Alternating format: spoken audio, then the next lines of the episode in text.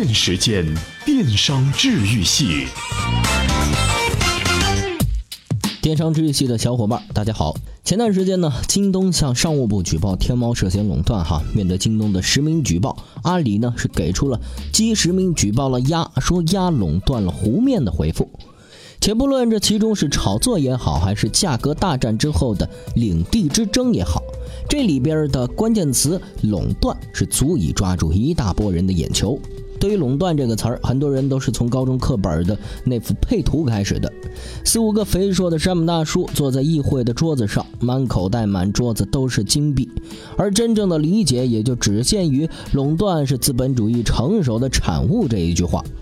逻辑思维最近有一期节目，什么才是有钱人？是讲到了垄断，而且还以19世纪美国石油大亨洛克菲勒的石油帝国为例，抛出来一个颠覆一般人认知的观点：今天互联网行业的流量和当年的石油一样，不断扩大规模才能抵御风险，才能把单位生产成本最大程度的降低。只有实现垄断之后，网络效应才会呈现出来。这种思路来看啊，现在 OTO 行业有一定的借鉴意义。今天这期节目呢，我们也来说一下“垄断”这个词儿。但是首先必须划定一个框架：OTO 行业当中的垄断。脱离这个框架，其中的很多观点呢，无法立足。充电语录。和过去相比，现在人们对于消费的观念和看法已经发生了惊天动地的变化，这也逐渐成为一个新常态。如何去面对它呢？我们来听听格力董事长董明珠是怎么说的。新常态，我理解是回归到一个常态的一个呃现状当中。在过去的几年，我觉得确实里面存在的很多是一种泡沫的一种现状。呃，我觉得这样的一个新常态的这个回归到正常的状态下，它是一个新的一个开始。我更看好未来的这个发展，中国一定会走向世界。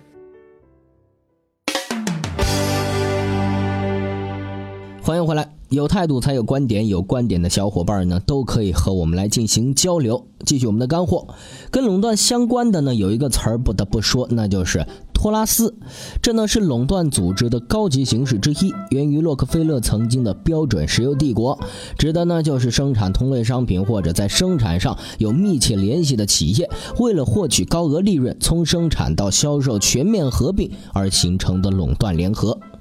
石油业也许是最容易形成垄断的行业之一，这与它的行业特征是密切相关。在石油业，理论上说，一家油企的产量越大，单位成本就越小，越能够提供价廉物美的产品。石油业上游勘探开发是典型的高投入高风险产业，规模太小的企业不仅无力承担风险，采收率往往也偏低，容易造成资源浪费。今天，OTO 企业的发展路径其实和标准石油帝国异曲同工。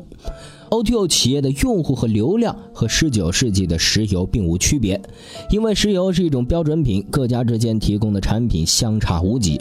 OTO 企业之间提供的服务虽说也有好坏之分，但总体而言，同质化较为严重。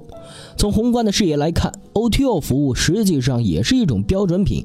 正是因为提供的服务是标准品，两家 OTO 公司发生竞争的时候，往往只能够采用价格手段，通过烧钱的方式来逼倒对手。抢占市场份额，这种竞争乱象丛生，一将功成万骨枯。看如今汽车后市场的 O2O 小企业一家家倒闭，便可窥见一斑。巨头合并之前的竞争同样如此。今年年初，滴滴快滴合并之前，双方在补贴大战中是烧掉了约二十亿元。美团大众点评更是如此，双方血拼多年，烧钱不计其数，甚至出现地推人员打架斗殴的现象。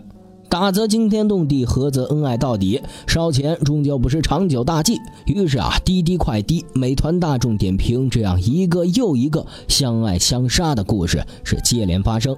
纵情向前才是市场众望所归呀。合并之后，滴滴快滴在出租车招车市场呢是已经占据了百分之九十九的市场份额。专车、快车、顺风车等一系列的业务应运而生，一个智慧出行平台是出成格局。今年七月，滴滴快滴完成了二十亿美元的融资。面临资本寒冬和政策风险的时候，合并后的新公司也有足够的回旋余地。美团、大众点评合并之后，新公司占市场份额超过了百分之八十。两家合并的驱动力，一方面是资本寒冬中的抱团取暖，另一方面则是各司其职，优化业务结构。值得注意的是，滴滴快滴合并的背后有阿里、腾讯的出谋划策，而美团、大众点评合并的背后有红杉资本的运作。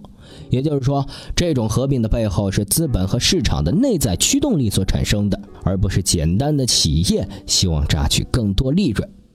垄断不是祸，垄断代表先进生产力。说到先进生产力这样一个极度政治化的词汇，可能很多人都会发笑哈。但是 O T O 行业的市场垄断的的确确是带来了更好的服务、更高的效率。你说滴滴快滴、美团、大众点评合并是资本家的贪婪，是市场的恶性垄断？哎，这恐怕有些偏激，因为没有垄断，恐怕也没有此后的业务深化、细分发展了。而美团、大众点评的垄断，与其说意图垄断，倒不如说是互相切入思路，来弥补各自的不足，为用户提供更加优质的服务。有用户可能会质疑，行业联合之后，无论是外卖、团购还是打车，价格都会比以前更贵，这对于消费者而言并无半点好处。垄断之后，更多的还是利润的上涨和资本的贪婪。这种观点从价值论的角度来看，实际上是一种短视，因为脱离服务价值的烧钱无论如何都无法持续。如今行业联合后的价格水平才是真正的市场价值体现，而且价格低廉的背后，往往是竞争对手之间恶性竞争，在看不到的地方压缩成本。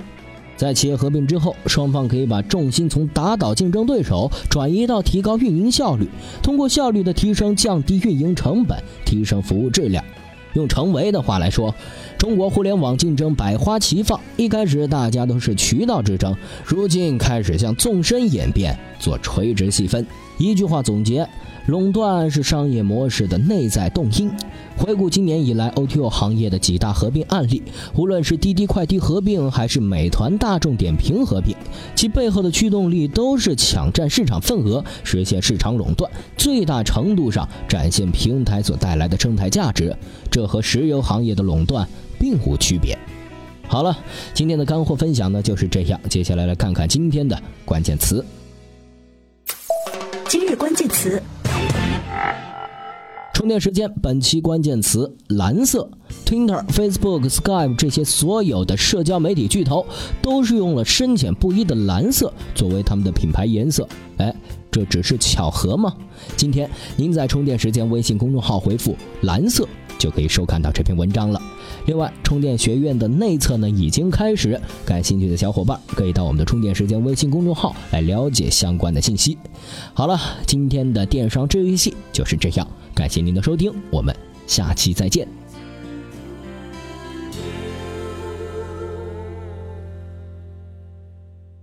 随时随地，随心所欲，你的随身商学院。这里是充电时间。